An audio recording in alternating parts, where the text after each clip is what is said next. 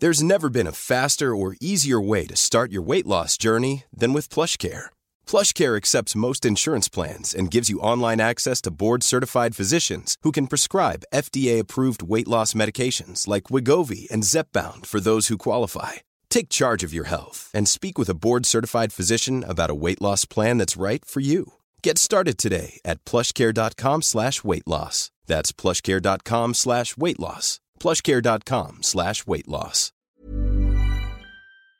Bueno, vamos ahora a platicar con el senador Héctor Vasconcelos, el senador por Morena, es presidente de la Comisión de Relaciones Exteriores, a quien ya tenemos en la línea telefónica y me da mucho gusto saludar. ¿Cómo estás? ¿Qué tal? Muchas gracias por la llamada. Gracias, senador. Eh, pues, ¿cuáles son eh, los eh, temas importantes que se eh, ratificaron este protocolo modificatorio del TEMEC?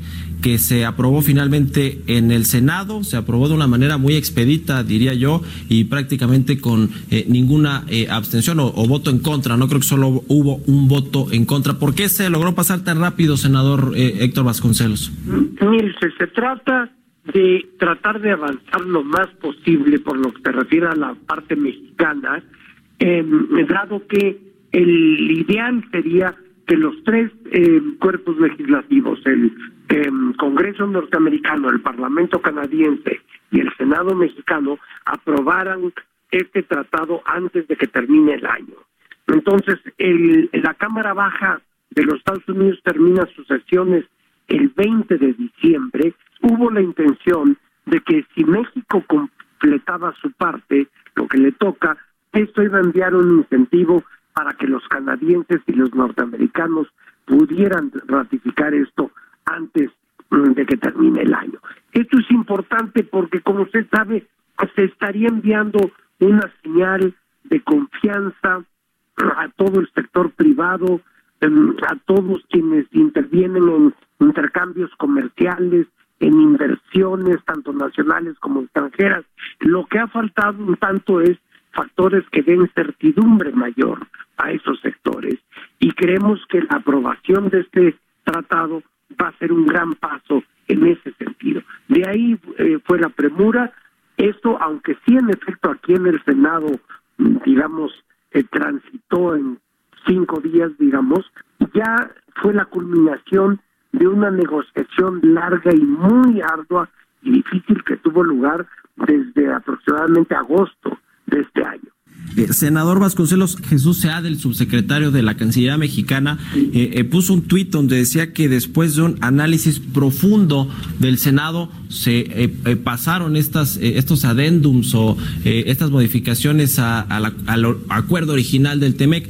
¿A poco les dio tiempo en tan, pocos, en tan pocas horas de hacer un análisis profundo y detallado, como dice Jesús Seade?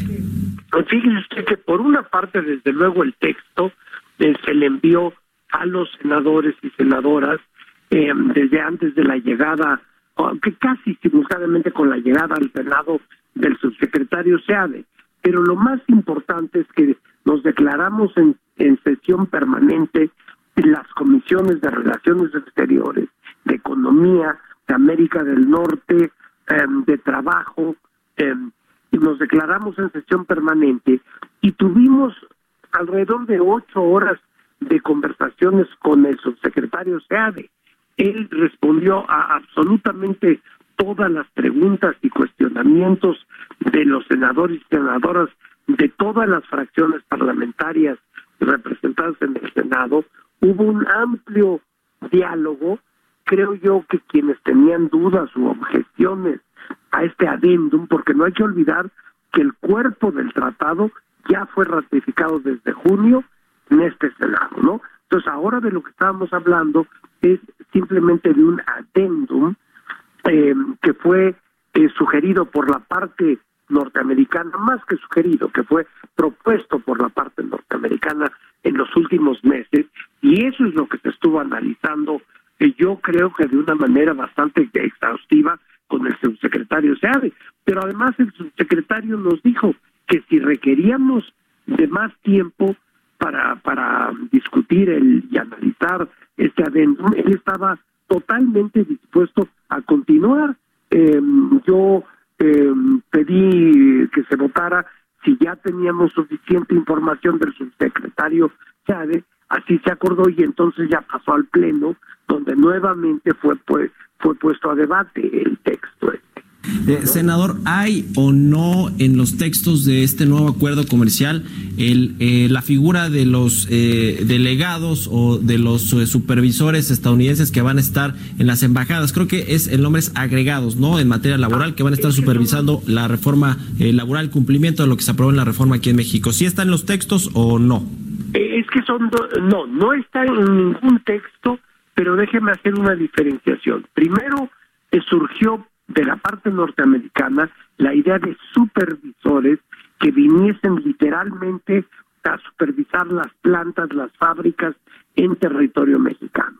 Eso fue descartado por la parte mexicana. Mientras estábamos ya en el análisis de este nos llegó la noticia de que la embajada norteamericana en México tiene el propósito de tener a estos attachés, no sé cuántos serían, eh, si uno o varios attachés comerciales, pero no estamos hablando de lo mismo. Estos no serían supervisores que se desplazaran por las fábricas mexicanas para ver si está dando cumplimiento o no a la reforma laboral. esto sería una cosa interna de la embajada norteamericana. Ellos sabrán eh, cuál es la idea. Eh, ahora, eh, hay, hay algunas eh, pues sorpresas o reticencias todavía de los empresarios o que se llamaron a la sorpresa porque no se les convocó a esta recta final de las negociaciones. Hay algunas píldoras envenenadas, como se les ha llamado a estos acuerdos que no satisfacen a las industrias mexicanas, particularmente la automotriz, que se han quejado. Hemos entrevistado aquí a, a los productores de autos y bueno, pues ellos dicen que este tema del acero y el aluminio para nada les conviene. Y yo empiezo por aclarar que yo no fui miembro de la delegación negociadora eh, de, este adendum, ni mucho menos yo soy un legislador, pero el subsecretario Seade, quien encabezó a la delegación negociadora mexicana, dice y nos ha asegurado que estuvo en permanente contacto con el sector privado y, de hecho eh, eh, eso no es o fue solo una prolongación del contacto estrechísimo que hubo con el sector privado durante la negociación del cuerpo básico del tratado.